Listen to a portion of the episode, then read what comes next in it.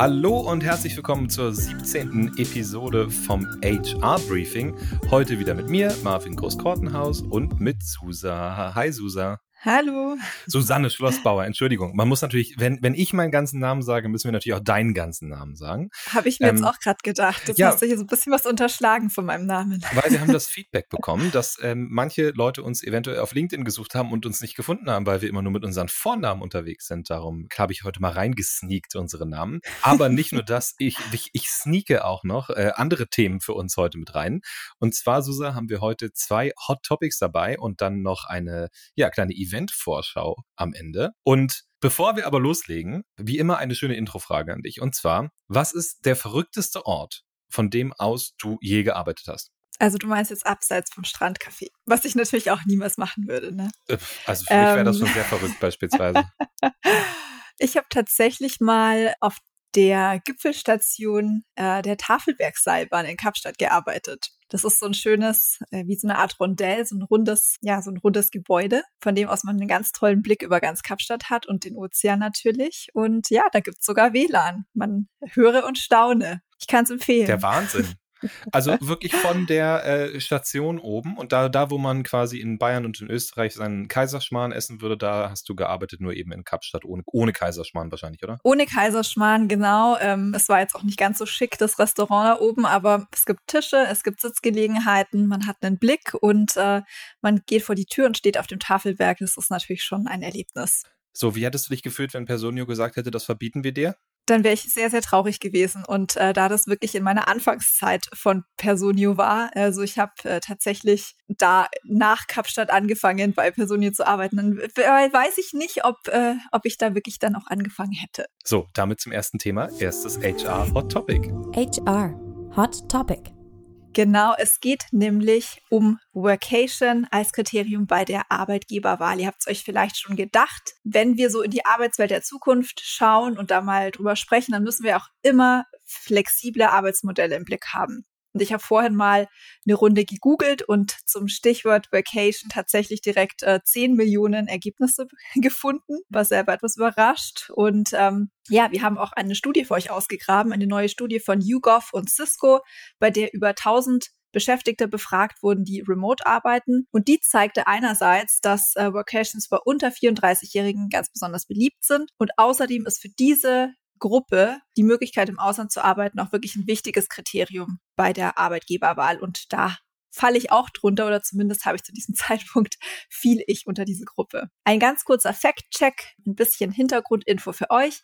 Ein Drittel der 18- bis 34-Jährigen plant aktuell in den nächsten zwölf Monaten eine Vacation durchzuführen. Also nochmal Hinweis, Vacation, wahrscheinlich kennt ihr es inzwischen zu Genüge, ist die Kombi von Arbeit und Urlaub. Und für 42 Prozent der 18- bis 34-Jährigen ist die Möglichkeit, im Ausland zu arbeiten, wirklich auch ein wichtiges Kriterium eben bei der Wahl des nächsten Arbeitgebers. Für alle befragten Altersgruppen sind flexible Arbeitszeiten, gutes Team, Klima, Gehalt und komplizierte Homeoffice-Policy ähm, und eine gelebte Vertrauenskultur zwar noch wichtiger als die Möglichkeit für Workation, aber definitiv bleibt Workation eben ein essentielles Thema auf der HR-Agenda, gerade bei den jungen Generationen. Und deswegen wollen wir da auch nochmal einen Blick drauf werfen. Deswegen meine Frage an dich, Marvin, warum ist denn dieses Konzept Workation in der modernen Arbeitswelt so gefragt? Ja, ich fange mal banal an. Ähm, mit fortschreitender Digitalisierung kann man natürlich erstmal überhaupt von überall arbeiten. Also alleine die technischen Möglichkeiten sind jetzt mal geschaffen.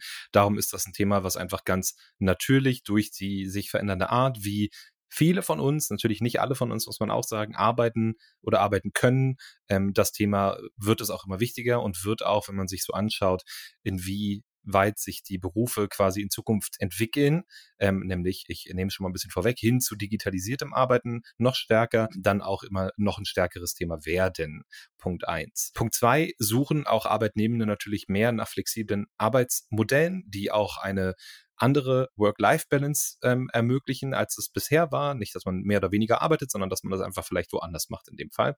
Und dann der dritte Punkt ist, dass natürlich eine Workation auch einfach zur Erholung beitragen kann und gleichzeitig aber auch die Produktivität steigern. Also es ist auch ein schönes Instrument für Unternehmen sozusagen, zwei Fliegen mit einer Klappe zu schlagen. Mitarbeitende sind erholter und produktiver. Was will man mehr? Das klingt auf jeden Fall gut, insbesondere unter dem Gesichtspunkt, dass äh, stressbedingte Arbeitsausfälle, wie ich gelernt habe, äh, die Wirtschaft jährlich so ungefähr eine Milliarde US-Dollar kosten.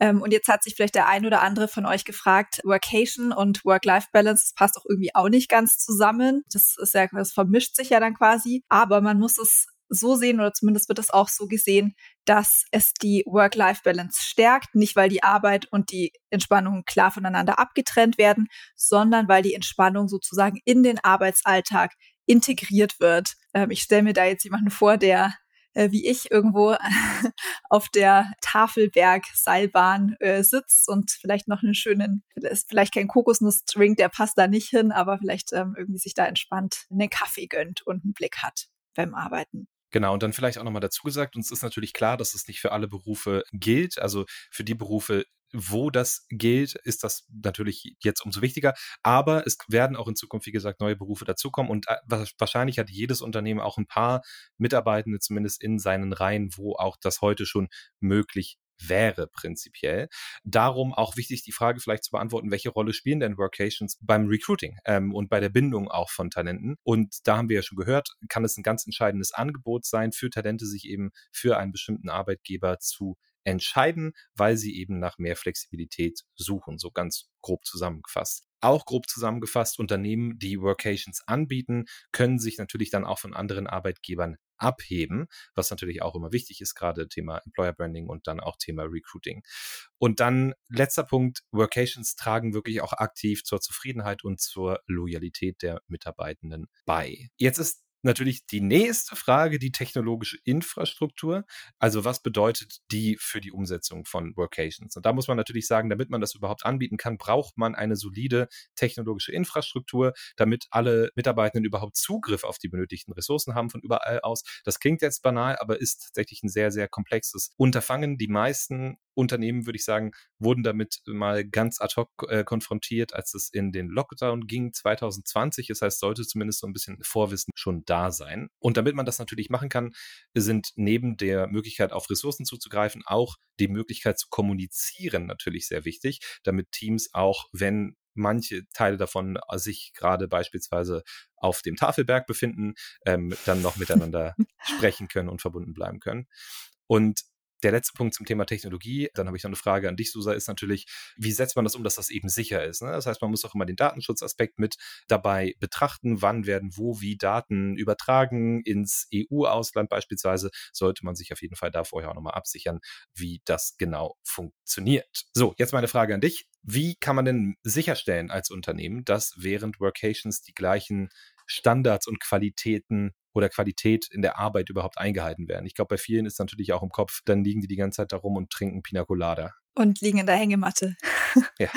Ja, also sehr, sehr wichtige Frage. Ähm, und da ist natürlich ganz essentiell, dass klare Richtlinien aufgesetzt werden. Also zum Beispiel, dass es Kernarbeitszeiten gibt. Man stellt sich jetzt vor, es arbeitet jemand am anderen Eck der Welt, wo es dann einfach vielleicht fünf Stunden früher, fünf Stunden später oder sonst was ist. Und da ist es einfach dann wichtig zu sagen, okay, zu diesen und jenen Zeiten musst du aber online sein, weil sonst funktioniert das hier im Team nicht. Und auch, dass man festlegt, wie viel, also wie viel die maximale Dauer am Stück Workation gemacht werden kann und äh, ja, da müssen einfach, da müssen einfach die Rahmenbedingungen geklärt werden und natürlich auch alle Erwartungen für Vacations sollten vorher festgelegt werden. Wichtig auch, ähm, dass man regelmäßig Meetings oder Updates zum Beispiel einbringen kann, dass man wirklich auch sicherstellen kann, dass ja, dass man Feedbackgespräche mit den Vorgesetzten oder so hat oder mit den Teammitgliedern, um einfach zu gucken, okay, gehen die Projekte voran. Das gilt jetzt natürlich eher, wenn das vielleicht ein bisschen längere Workation ist. Bei kurzen Sachen sollte das eigentlich kein Problem sein. Ja, und ganz wichtig, Marvin, du hast es ja schon angesprochen, dass einfach Projektmanagement und Kollaborationstools eingesetzt werden, um einfach zu gucken, dass die Qualität der Arbeit auch nicht leidet. Aber hier kann ich auch gleich noch dazu sagen,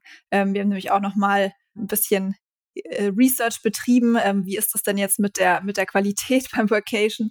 Und äh, zumindest kann man sagen, dass jeder dritte Arbeitnehmer und jede dritte Arbeitnehmerin entspannter und produktiver wird durch Workation. Also bottom line ist, dass es definitiv positive Effekte auf das Unternehmen hat. Ja, unterm Strich ist ein gutes Stichwort, Susa, weil unterm Strich ist auch, wo es äh, in unserem nächsten Hot Topic drum geht, und zwar äh, die Zahl, die unterm Strich äh, in der Gehaltsabrechnung steht.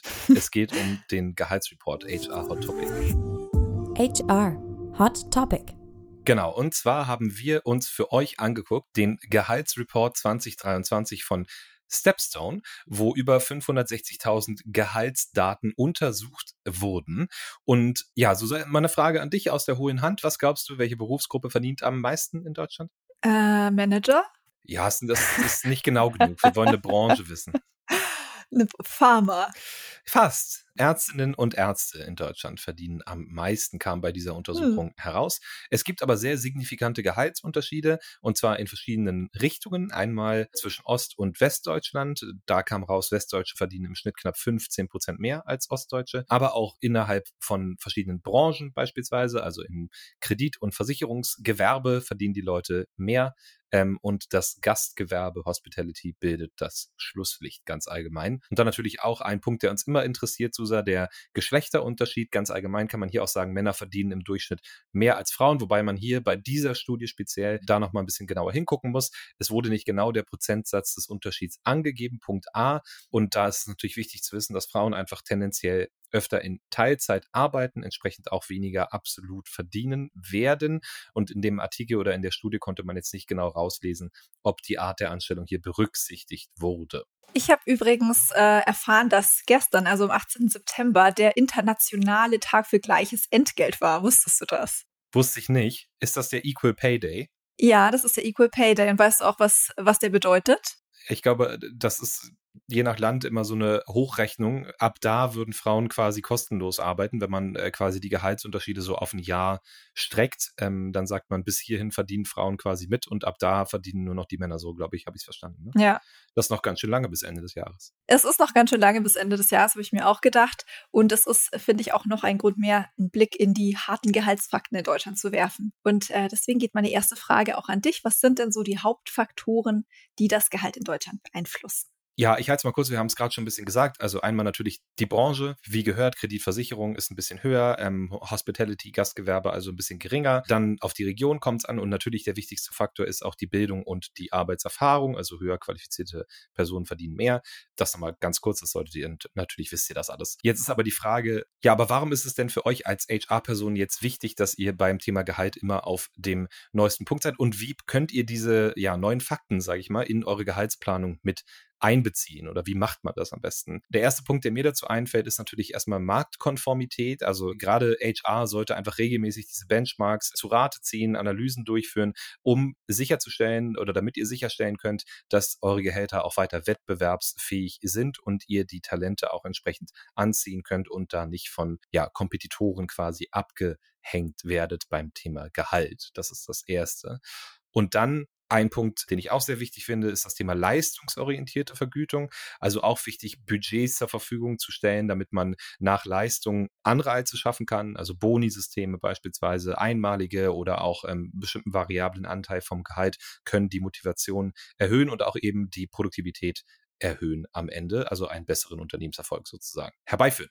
Genau, und da passt natürlich dann auch noch ähm, die Berücksichtigung von Nebenleistungen dazu oder beziehungsweise spielt hier rein, denn neben dem Grundgehalt gibt es ja auch Zusatzleistungen wie zum Beispiel die betriebliche Altersvorsorge oder gewisse Gesundheitsleistungen, Weiterbildungsangebote. Und hier sollte HR eben wirklich sicherstellen, dass diese Leistungen ausreichend Budget haben, also dass da ausreichend Budget vorhanden ist, weil sie einfach das quasi Gesamteinkommen, die Gesamtkompensation und Zufriedenheit der Mitarbeitenden auch beeinflussen.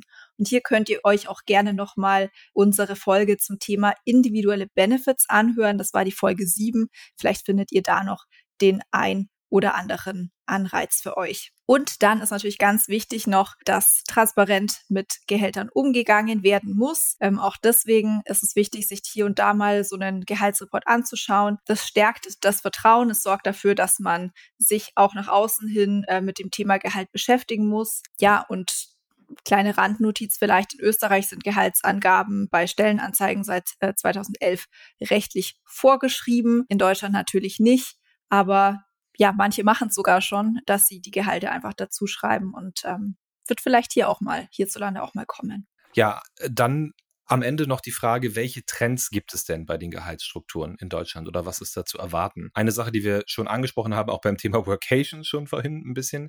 Es besteht natürlich weiterhin ein großer Digitalisierungsdruck und Drang äh, quasi in der deutschen Wirtschaft. Also es ist zu erwarten, dass es einen weiteren Anstieg auch in den Tech-Bereichen gibt, äh, Technologie- und Digitalbereichen.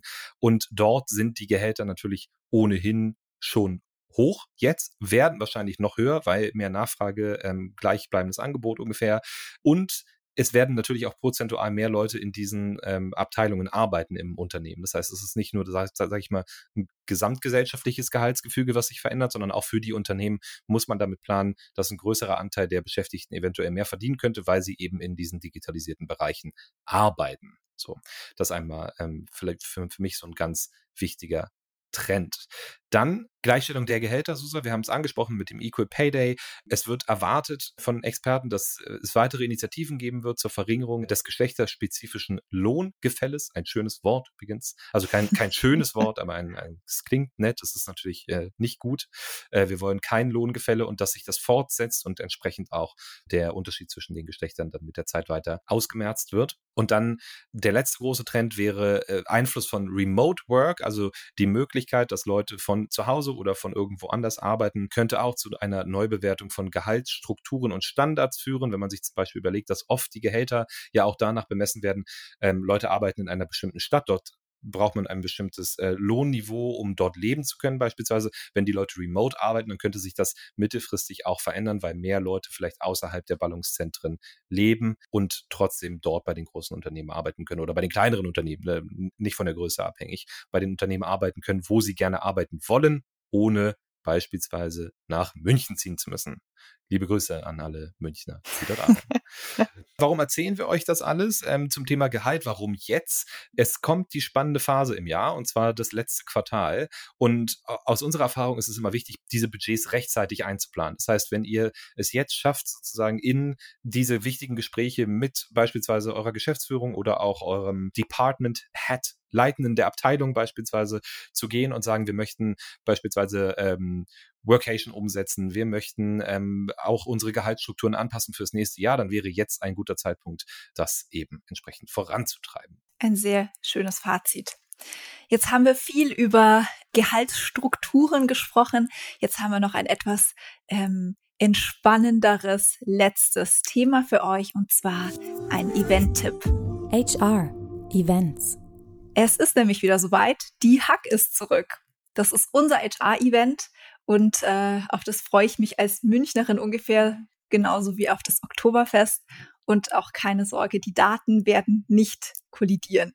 Wir haben am 10. Oktober ein, ähm, eine Hack in den Eisbach-Studios in München geplant und am 17. Oktober sind wir dann in Berlin. Einmal bei dir, einmal bei mir. Aber genau so ist es. Ähm, wir sprechen auf der Hack über künstliche Intelligenz, wir sprechen über den X-Faktor im Leadership, über Chancengleichheit im Recruiting und es gibt natürlich auch die wichtigsten Arbeitsrechts-Updates fürs kommende Jahr. Also ein buntes Potpourri, würde ich mal sagen, an spannenden Themen für HR. Und das solltet ihr wirklich nicht verpassen. Es sind noch ein paar wenige Tickets verfügbar. Die könnt ihr ja ergattern unter hack.personio.de. Das ist die Website. Wir verlinken die euch natürlich auch nochmal in den Show Notes. Und wir freuen uns auf jeden Fall sehr, wenn ihr da uns besuchen kommt und wir uns dann auch persönlich austauschen können. Also nochmal für euch hack.personio.de oder folgt uns einfach, also Personio, auf irgendeinem unserer Social Media Kanäle und scrollt durch die letzten Beiträge. Da sind wir auch schon fleißig am Posten, was das Thema Hack angeht. Und dann würde ich sagen, wenn ihr noch weitere Infos zu unseren vorgestellten Themen braucht, dann schaut gerne wie immer in die Show Notes, schreibt uns, wenn ihr Fragen oder Anregungen habt, an hr-briefing at personio.de. Und dann wünschen wir euch jetzt noch einen wunderschönen restlichen Tag und wir hören uns nächste Woche wieder. Macht's gut. Bis dahin. Ciao.